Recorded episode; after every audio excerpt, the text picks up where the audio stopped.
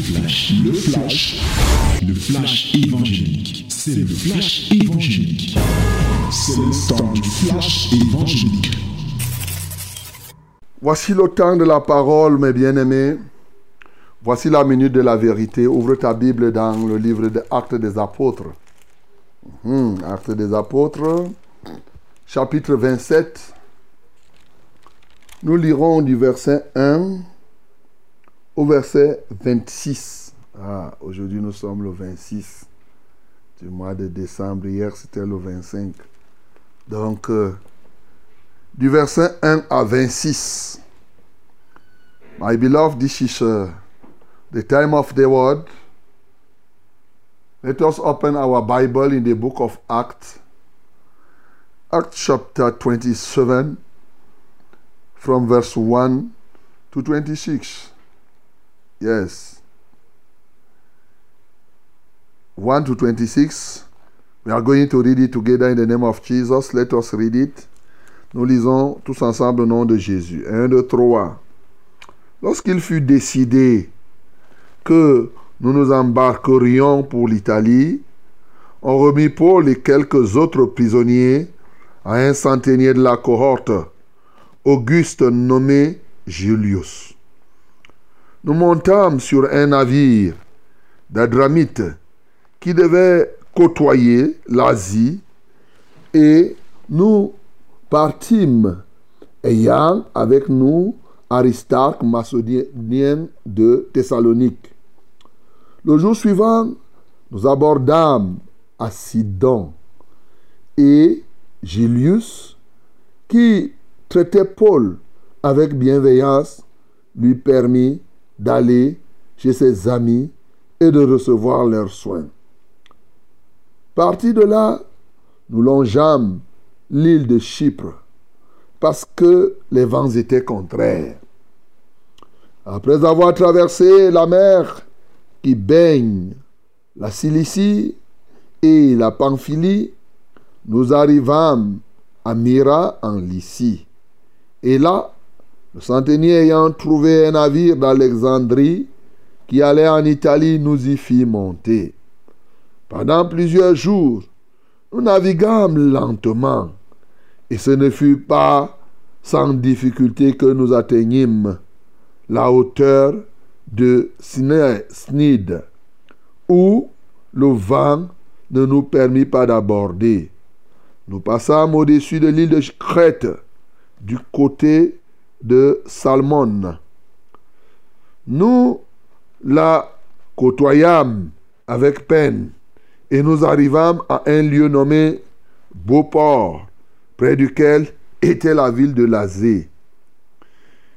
Un temps assez long s'était écoulé et la navigation devenait dangereuse, car l'époque même du jeûne était déjà passée. C'est pourquoi Paul avertit les autres en disant, Ô homme, je vois que la navigation ne se fera pas sans péril et sans beaucoup de dommages, non seulement pour la cargaison et pour le navire, mais encore pour nos personnes. Le centenier écouta le pilote et le patron du navire plutôt que les paroles de Paul.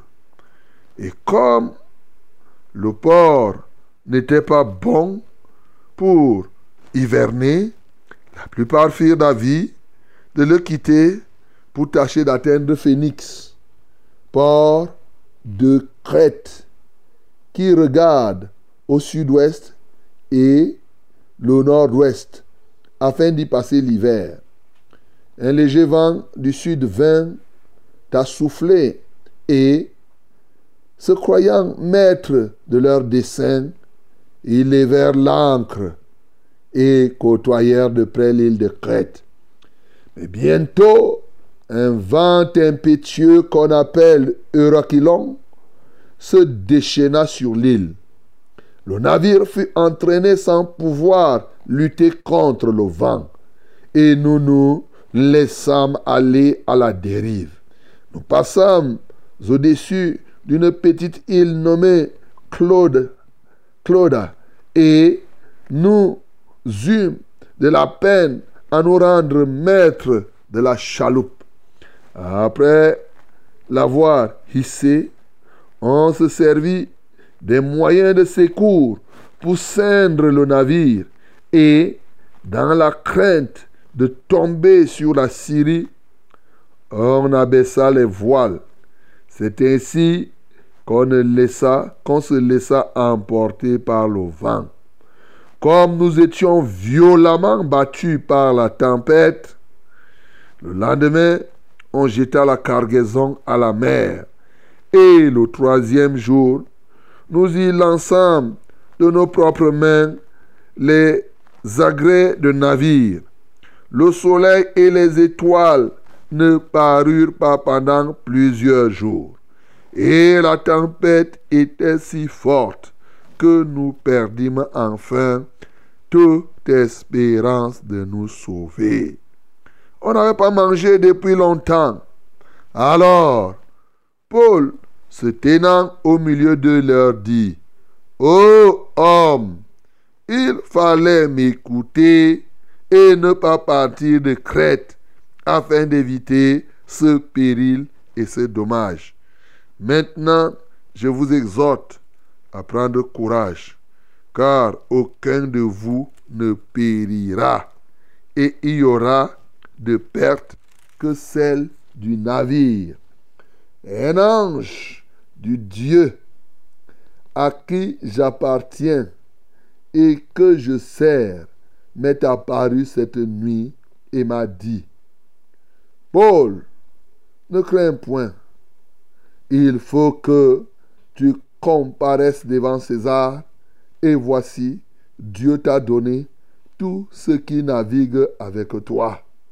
C'est pourquoi, ô homme, rassurez-vous, car j'ai cette confiance en Dieu qu'il en sera comme il m'a été dit.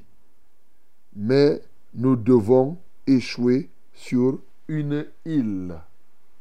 Amen. Voilà la parole de ce matin. Voyez qui est comme ce que nous venons de chanter. En réalité, vous pouvez vous imaginer que le but de cette parole n'est pas tant de nous faire une narration ou bien de nous apprendre, euh, de nous mettre dans l'école de la navigation, notamment la navigation maritime. Il est évident que lorsque nous avons ce texte, Dieu a envie de nous dire quelque chose. Ici, Paul avait dit que lui préfère comparaître chez César.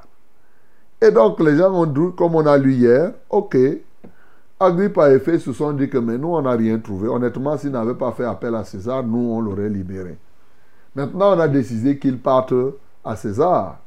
C'est vrai que je me pose des questions. Pourquoi il n'aurait pas pu dire à Paul que bon, nous, on est prêt à te libérer. Tu peux renoncer à, aller chez César. Mais toute chose se passe comme cela a été prévu. Et bien sûr, on va mettre Paul avec quelques prisonniers dans le bateau. Et avec un disciple Aristarque de Thessalonique qui l'accompagne. Bien sûr, certainement, avec euh, Luc qui nous rend ce témoignage. Alors, ils partent, ils entrent. Et on leur donne un centenier, le capitaine qui est là, un centenier, qui s'appelle Julius. Julius va euh, être là très gentil avec Paul au début, au point où, bien sûr, il va le laisser arriver quelque part, il va visiter, il laisse qu'il ait les soins. Maintenant, pendant qu'ils naviguent, ils arrivent à un niveau, ils ont des difficultés, ça je veux aller plus rapidement. Paul dit à Julius et aux autres que vraiment, comme vous voyez là, je crois que si on continue la navigation, nous risquerons d'entrer en péril. Non seulement la cargaison, c'est-à-dire le contenu du navire, le navire lui-même et nous qui sommes à l'intérieur.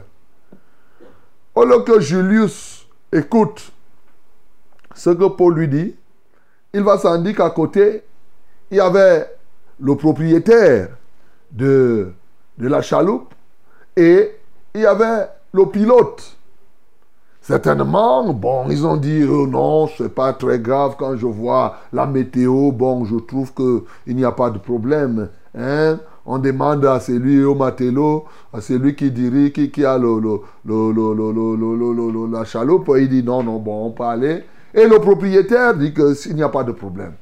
Julius va refuser d'écouter ce que Paul va lui dire. Il va écouter ce que effectivement le propriétaire de la chaloupe, c'est-à-dire que de cette pirogue et de ce navire, et celui qui est qui tient la nacelle, celui qui tient le gouvernail, il va écouter cela. Bien sûr, dès lors, ils vont se décider d'aller. Et dans un premier temps, qu'est-ce qui va se passer? C'est un petit vent, un vent qui n'a pas de nom. On dit un vent simplement comme ça. De l'Est, ça n'a pas de nom, ça vient. Et comme ce vent-là tape un peu, les gars, bon, ils disent, mais regardez, c'est une petite météo, donc euh, nous pouvons supporter. savait pas que l'autre vent qui était avec un nom était derrière. Ça là, les gars, ils ne savaient pas. Ils se sont dit que tout est fini. Alors, quand ce vent a, le petit vent a soufflé, qu'est-ce qu'ils ont fait? Ils croyaient qu'ils étaient maîtres de leur dessein. Souligne ça. Ils croyaient qu'ils étaient maîtres de leur dessein. Et ça, c'est le verset, bien sûr, 13, que je te cite là. Ils levèrent l'ancre, côtoyèrent de près l'île de Crète. Donc, euh, bon, allons-y. Ils sont maîtres de leur dessein, à dire maîtres de leurs intentions, maîtres de leurs projets. Mais est-ce qu'ils savaient que Euraquilon va venir? Maintenant, voilà un vent qui a un nom qui va venir. Donc, c'est un vent qui était connu, jusqu'à on lui a donné le nom. Euraquilon. Il vient, c'était un vent impétueux. Et il va se déchaîner maintenant contre eux. Là maintenant, c'est grave.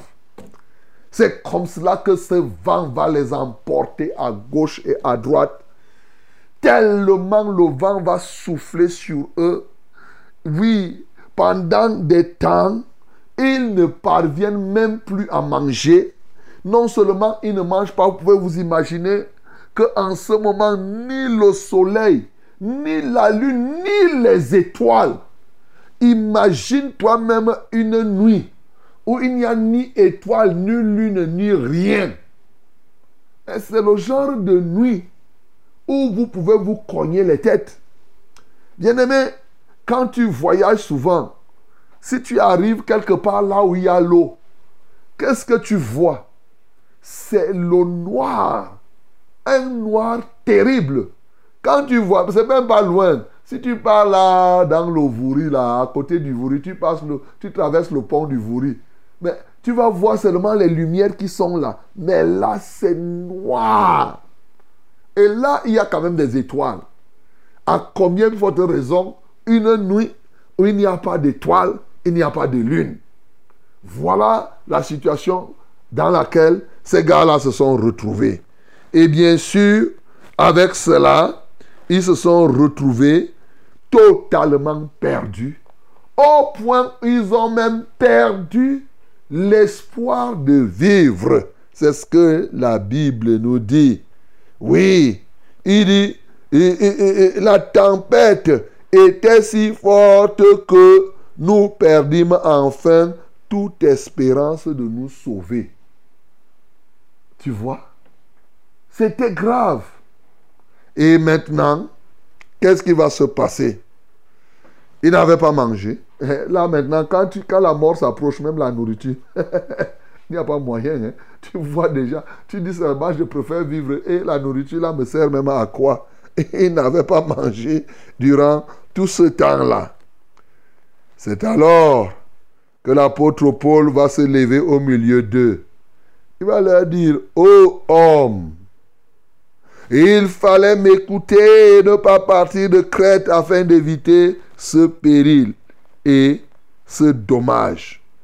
Maintenant, je vous exhorte à prendre courage, car aucun de vous ne périra. Alléluia. Il y aura de perte que celle du navire. Pourquoi? Parce qu'un ange du Dieu dont je suis serviteur, un ange du Dieu que, à qui j'appartiens, est venu et il m'a dit quelque chose. Il m'a parlé. Le Dieu que je sers m'a parlé, m'a dit, Paul, ne crains point. il faut que tu comparaisses devant César. Et voici, Dieu t'a donné tous ceux qui naviguent avec toi. C'est pourquoi, ô homme, rassurez-vous, car j'ai cette confiance en Dieu qu'il en sera comme il m'a été dit. Mais sachez que nous devons atterrir, quand on dit échouer là sur l'île, c'est-à-dire que atterrir sur l'île. Voilà le témoignage que nous venons d'avoir. Bien-aimés dans le Seigneur, comme je vous ai dit, au fond, ce n'est pas un simple racontage. Ce témoignage est en train de nous parler de notre vie. Comme on a chanté, la vie sur la terre est semblable effectivement à un bateau sur la mer. Mais ce bateau sur la mer, qui était alors le capitaine? Qui était alors en fait le gouverneur de ce bateau Donc ici, nous voyons que le plan de Dieu était effectivement que Paul aille chez César. Pourquoi? Paul a recouru à César conformément à ce que Dieu lui avait dit. Souvenez-vous, dans Acte chapitre 23, quand il a fini sa comparution devant le Sanhédrin, alors qu'Ananias, le souverain sacrificateur, avait demandé qu'on le gifle et qu'il a parlé durement à Ananias et il s'en est repenti, il a mis, Paul a mis la zizanie entre les Sadducéens et les pharisiens qui étaient là. Et par la suite, quand on l'a ramené en prison, Dieu est venu lui parler. Et il lui a dit quoi? Sois sans crainte. Comme tu m'as rendu témoignage à Jérusalem, ainsi tu rendras témoignage de moi aussi à, Rome. Une certitude. Paul devait arriver à Rome. Ça, c'est clair. Et donc, quand on comprend que quand Paul disait déjà que moi, je recours à César, il savait que il doit aller à Rome. En réalité, il, pouvait, il était maintenant dans la barque. Mais tellement c'était fort, parce qu'on peut se demander pourquoi l'ange est venu parler à Paul? Mais bien sûr, parce que bien que ce soit Dieu qui ait dit que tu iras à Rome, en passant, sachant que Paul devait aller à Rome depuis Éphèse, mais c'est de lui-même qui s'est décidé qu'il va faire un tour à Jérusalem. Et souvenons-nous depuis Acte 20, quand il disait euh, euh, euh, aux anciens d'Éphèse, à Milet, et il leur disait au revoir, il disait que l'Esprit me dit partout, depuis que je fais le parcours, que vraiment, là où je m'en vais, ce sera difficile. Agabus est même venu, et tout, et tout. Mais Paul tenait à faire un tour de ce côté-là, au lieu d'aller directement par Rome. Donc, le but de Dieu, c'était que Paul arrive à Rome. Et maintenant, Paul se retrouve donc dans cette navigation avec toutes sortes de difficultés. Si vous êtes à la place de Paul, il va s'en dire. Vous, voyez comment ils ont perdu même toute espérance de vivre. Ils sentaient la mort arriver. Quelle est la prière que toi tu vas faire? Comment? Au-delà d'avoir peur, au-delà de ressentir, tu vas dire, oh Seigneur, tu m'as dit que je dois aller rendre témoignage de toi à Rome. Mais comment je vais venir mourir ici? Il va sans dire que cette prière va avoir une réponse. L'ange va venir dire que ne crains point. Alléluia. Ne crains point. tu vas comparaître devant César. Et nous savons que Paul va comparaître devant César. Et vous savez, c'est pourquoi il nous a écrit aux Romains un chef-d'œuvre de versets. Toutes choses concourent au bien de ceux qui aiment le, le Seigneur. C'est ça, la source profonde de ce verset qu'il a utilisé lorsqu'il parle aux Romains. Donc, bien aimé, dans ces entrefaits, il va se retrouver où il peut se poser des questions, mais l'ange va venir le rassurer. Et quand l'ange va parler, il va encore se souvenir que Dieu lui avait dit ne crains point de l'autre côté. Et bien sûr, maintenant, il va dire aux autres avec qui il est que personne ne va mourir. Sachez-le, parce que j'ai un ange m'est apparu. Le Dieu que je sers m'a dit de dire cela. Et il a dit. Bien-aimé dans le Seigneur, au regard de tout ce que nous avons, il y a quelques leçons que nous pouvons tirer ici qui nous aident vraiment à gagner les âmes. Oui. L'une des choses que j'ai remarqué même par rapport à Julius, vous savez que les gens peuvent vous accorder des facilités, mais lorsque vous leur parlez des choses sérieuses, ils ne croient pas aux choses sérieuses. Julius ici n'a pas écouté ce que Paul dit, mais il était prêt à lui accorder quelques petites facilités. C'est comme quand vous êtes en train de faire l'évangélisation. Les gens sont prêts à vous donner le jus, mais ils ne sont pas prêts à recevoir le message que vous leur donnez. Vous prêchez, vous prêchez. Il dit, bon, j'ai écouté, mais une manière désinvolte, il te dit que prends un jus. Au fond, il, refuse. C'est ça que Julius faisait ici. Lorsqu'il était sérieux maintenant, au lieu de croire à ce que Paul lui a dit, il n'a pas cru, bien-aimé. Et ce qui devait arriver arriva.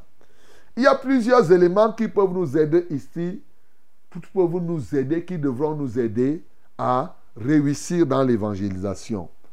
Le premier point qui m'a marqué ici, c'est l'image.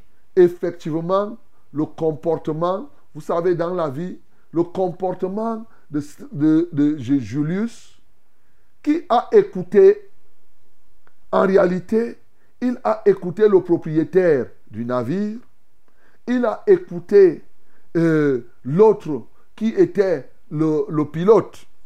Comme pour dire que nous vivons sur une terre où, au lieu d'écouter la parole de Dieu, au lieu d'écouter Dieu parler, les gens préfèrent écouter le propriétaire du navire, ça veut dire que c'est lui qui a de l'argent. C'est lui qui a des biens. Les gens ont tendance à écouter cela. Le pilote, c'est le technicien. Les gens sont, forts pour écouter les intellectuels. Si un intellectuel parle et s'associe, si la position de l'intellectuel s'associe à la position de celui qui a les moyens, on met ce que Dieu dit de côté. Voilà l'environnement dans lequel nous nous trouvons. Et les intellectuels et les argentiers, justement, croient qu'ils sont maîtres de leur dessein. Croyant qu'ils sont maîtres. C'est ce qu'on a lu au verset 13. Croyant et se croyant maîtres de leur dessein, ils vont décider de faire quelque chose qu'ils n'auraient jamais dû faire. Bien-aimé, d'abord je vais te dire, nous voici aujourd'hui, nous sommes vers la fin d'une année. Il y a des gens aujourd'hui qui croient qu'ils sont maîtres de leur projet. Il y en a qui croient qu'ils sont maîtres de l'avenir. Ils sont nombreux là aujourd'hui. Ils font beaucoup de projets pour 2024. Ils font beaucoup d'idées. Ils ont ceci, cela. Combien savent qu'ils ne sont pas le maître de leur intention? Aujourd'hui, les intentions sont remplies comme ça. En 2024, je vais faire ceci. Toi qui m'entends, tu prévois déjà faire tu es exactement, ils sont nombreux qui sont exactement comme ce propriétaire du bateau ou bien comme ce matelot, soit que tu t'appuies sur l'argent, soit que tu t'appuies sur tes diplômes, soit que tu t'appuies sur ta technicité, soit tu t'appuies sur ceci, tu comptes sur toutes ces choses et tu crois que tu es maître de ton projet, maître de tes intentions, maître de tes dessins. C'est justement ceux-là qui, le 31, ont déjà prévu comment ils iront danser chercher les femmes et boire et faire ceci, cela. Peut-être toi aussi tu es comme cela. Bien-aimé, je veux d'abord m'adresser à toi pour te dire que tu n'es pas le maître de tes desseins. La Bible dit, oui, dans sa part, la Bible nous dit, dans Proverbe chapitre 19, le verset 21, il y a beaucoup de projets dans le cœur de l'homme. Mais ce qui s'accomplit, c'est le dessein de l'éternel. Vous savez, les gens échouent parce qu'effectivement, ils conçoivent des fantasmes, des projets, mais sans se rendre compte que ce qui doit se réaliser, c'est le plan de Dieu. Et déjà, je peux même te dire que, bien aimé, si toi tu veux déjà réussir en 2024, quelle que soit la flopée d'idées, de projets lumineux que tu peux avoir, bien aimé, ressaisis-toi. Si cela ne rentre pas dans le plan de Dieu, malheureusement, ça ne va pas se faire. Et c'est là où plusieurs personnes ont échoué. C'est là où plusieurs personnes ont été déçues. Parce qu'ils ont conçu des choses, ils ont pensé qu'ils vont créer telle entreprise, qu'ils ont fait ceci. Non, je sais déjà faire comme ça. Non, j'ai déjà appris ceci. Non, je sais, je compte sur ça. Je sais ce qui... Tu vas échouer lamentablement. Parce que si ça ne rentre pas dans le projet de Dieu, malheureusement, mon bien-aimé, tu vas connaître, tu vas rentrer dans le tourment. Comme ceux-ci, ils n'ont pas suivi la parole que Paul leur a dit, comme je suis en train de te parler là. Je te parle. Est-ce que tu écoutes? Tu risques de tu risques de compter sur ce que tu comptes. Mais tu vas te retrouver dans le pétrin à un niveau où tu vas perdre l'espoir même de vivre. Voilà, je t'avertis déjà maintenant. Les jours à venir vont nous dire quelque chose.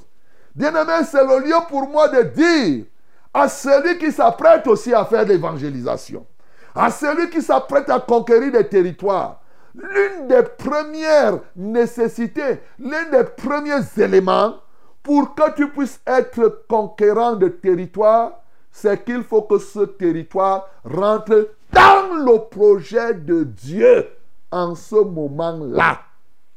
Les projets de Dieu sont multiples, mais ils sont organisés en ce temps. L'enjeu, mon bien-aimé, c'est bien de faire des programmes, de conquérir ci et ça. Le plan de Dieu est là. Il veut faire quelque chose dans ton assemblée. Il veut que ton assemblée bouge. Mais comment, où est-ce que vous devez partir? Oh mon bien-aimé, si ça rentre dans le projet de Dieu, vous êtes sûr. Ça tourne, ça monte, ça descend. Vous allez réaliser cela et vous aurez les résultats. Ce projet était le projet de Dieu en ce qui concerne Paul. Mais pour les autres, il le faisait comme cela. Donc si tu veux être conquérant, bien-aimé dame, il faut te rassurer que tu es dans le projet de Dieu, dans le plan de Dieu. Nous le disons toujours, si Dieu ne bâtit une maison, ceux qui la bâtissent, la bâtissent en vain. Donc quand tu t'engages à évangéliser, il faut à tout prix écouter la voix de Dieu. Écoutez l'orientation de Dieu. Dieu veut que vous fassiez quoi? Il vaut mieux prendre du temps pour connaître la volonté de Dieu que de s'engager au pif comme ça là de manière générale. Voilà la première chose, mon bien-aimé, que je puis te dire ce matin. On n'a pas assez de temps. Je vous assure, il y a tellement de choses à dire ici dans ce texte. Mais la deuxième chose qui ressort ici, c'est que l'apôtre Paul, il se retrouve avec des gens qui n'ont plus l'espoir de vivre. L'espoir de vivre. Autour de nous, nous avons des désespérés. il y a quelque chose que tu dois dire lorsque tu veux gagner les âmes. La première chose, la deuxième chose, la première chose à leur dire maintenant, quand tu es déjà dans le plan de Dieu, c'est de leur dire ce qu'il ne fallait pas qu'ils fassent. Oh homme, il ne fallait pas que tu fasses telle chose. Alléluia. Il faut lui dire ce qu'il ne fallait pas qu'il fasse. Car les gens font beaucoup de choses qui leur ferment la porte du salut. Et il faut que toi qui veux prêcher l'évangile, tu sois capable de le lui dire. Mais cette fois-ci, pas de manière générique. Écoute ici, il a dit de manière spécifique ce que celui-là n'aurait pas dû faire. C'est là l'identification profonde du mal, du péché de quelqu'un. Ça ne sert à rien dans l'évangélisation de dire tout simplement vous êtes pécheur. Non. Ici, en quoi vous avez péché? Voilà un élément qui déclenche véritablement le désir de la repentance. Donc ça, c'est un élément fondamental. Dire à quelqu'un ce qu'il ne fallait pas faire. Et le troisième, au regard, je vais m'arrêter à trois ce matin. Le troisième, il dit, oui, quelque chose que personne ne va mourir. Mais ce qui va se perdre, c'est quoi? C'est le navire. On appelle ça le message de l'espérance vivante. Alléluia. L'espérance vivante. L'homme qui va s'engager dans la foi, il dit, tu vas vivre même si tu perds tes biens. Voilà la vérité. Tu dois dire la vérité à la personne. C'est ça l'espérance vivante. La vie dans Matthieu chapitre 6, Jésus dit, la vie est plus importante que toutes ces choses. Tu vivras, mon bien-aimé, la vie éternelle. Tu vas laisser le navire, tu vas laisser tes biens, mais après tu vas sauver ta vie. Voilà le message, l'espérance vivante. Or, aujourd'hui, qu'est-ce que les gens auraient pu dire que oh, les gens prêchent les fausses machins, Dieu va t'augmenter les navires, Dieu va te donner encore plus de bateaux, et tout, et tout, ce n'est pas ça. C'est la vie. La vie de ces gens était en danger. Il faut comprendre que ce qui nous entoure, leur vie est en danger et Dieu te suscite pour sauver la vie de ces gens et non passer le temps à chercher à sauver la vie, leur bien. Il y a des gens qui, au lieu de prêcher pour que les âmes soient sauvées, ils veulent sauver les biens, les biens des gens. Pendant qu'ils regardent l'âme, ils regardent plutôt s'il a une maison, s'il a une voiture. Et lui, c'est ça qu'il calcule. Ce n'est pas la vie de la personne. Bien-aimé, ne sois pas comme cela. Il faut que tu sois engagé dans le message d'une espérance vivante. Voilà ce que les apôtres ont fait. Voilà ce que Jésus-Christ lui-même a fait. Il nous a apporté l'espérance et les apôtres ont prêché cette espérance et c'est comme cela que beaucoup d'âmes étaient sauvées. Que le nom du Seigneur Jésus-Christ soit glorifié. C'était C'était le flash, le flash évangélique. C'était le flash évangélique.